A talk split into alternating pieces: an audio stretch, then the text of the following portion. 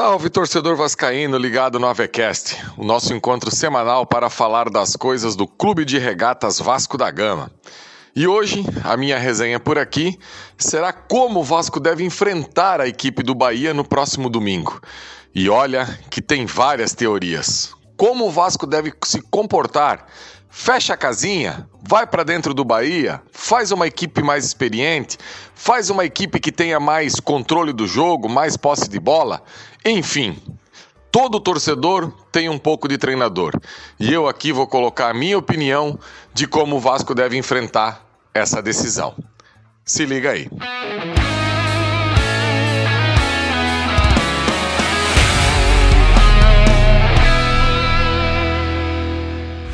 Então, torcedor vascaíno, no próximo domingo, o Vasco faz um jogo muito decisivo contra a equipe do Bahia fora de casa. Primeiro, por tudo aquilo que cercou o primeiro jogo em São Januário. Não esqueçamos da declaração do Danilo Fernandes, assim que a bola acabou de rolar, ele meio que desdenhando do torcedor do Vasco que comemorou tanto aquela vitória num torpedo do Figueiredo.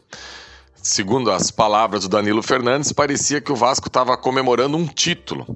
E olha que agora temos até o fiscal de comemoração. O torcedor agora tem que ser comedido, segundo o Danilo Fernandes. E isso acabou criando um clima aí meio que pesado para a partida do próximo domingo. E o Vasco, que vem oscilando muito nas últimas partidas, se a gente observar aí nos últimos 10 jogos, o Vasco acabou perdendo 4, e com esse aproveitamento das últimas rodadas, o acesso pode se complicar. Então o Vasco precisa retomar o caminho das vitórias e parar com essa oscilação. A mesma equipe que ganha de forma convincente é, da Tom Benz não pode fazer a partida pífia, abaixo, ridícula que fez contra a equipe do CSA. Até porque o Vasco tem aí, até o final da Série B, 13 jogos, sendo que quatro com o pelotão da frente fora de casa.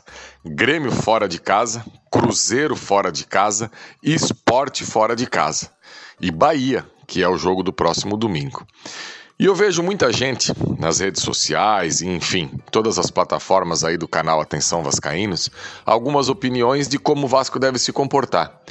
E obviamente eu respeito todas, procuro filtrar, mas tenho que emitir aqui a minha opinião.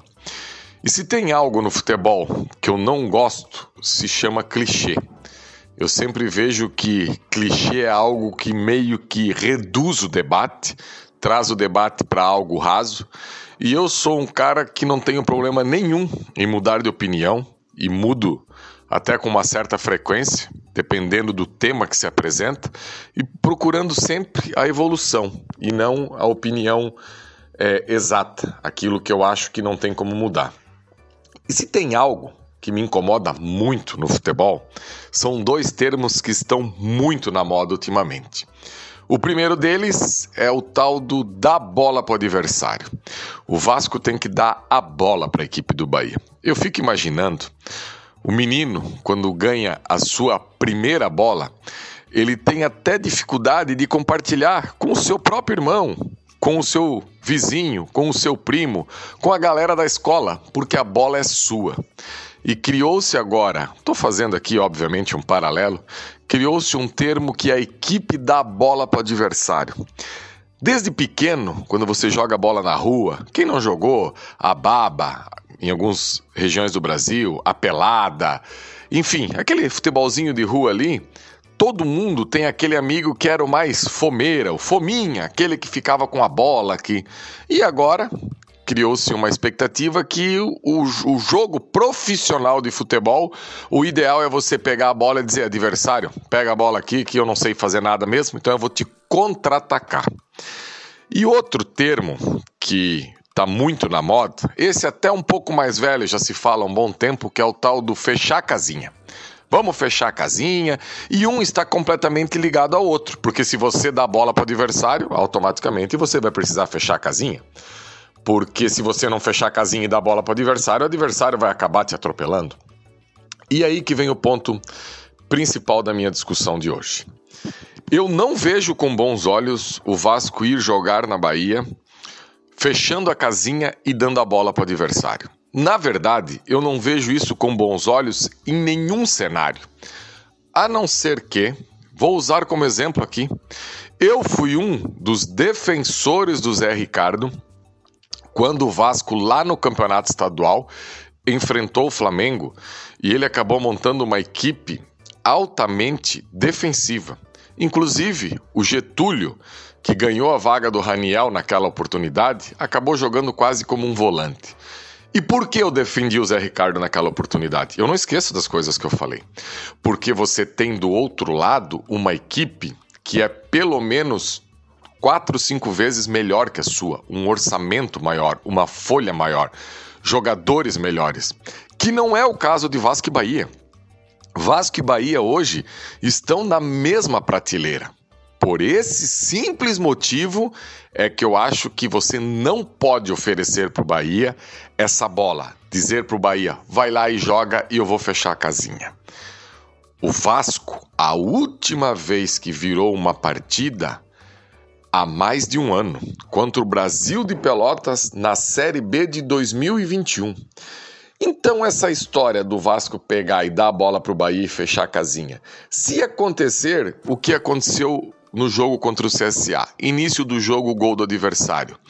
Aí eu passei uma semana inteira, 10 dias, um plano de jogo para fechar a casinha e minha casa é arrombada com 5 minutos de jogo. Qual será o meu plano B? Como eu vou fazer para buscar o resultado? Uma equipe que tem tantos problemas ofensivos para se resolver igual essa equipe do Vasco. Dilemas e mais dilemas. O Vasco hoje tem uma titularidade até o terceiro homem de meio de campo.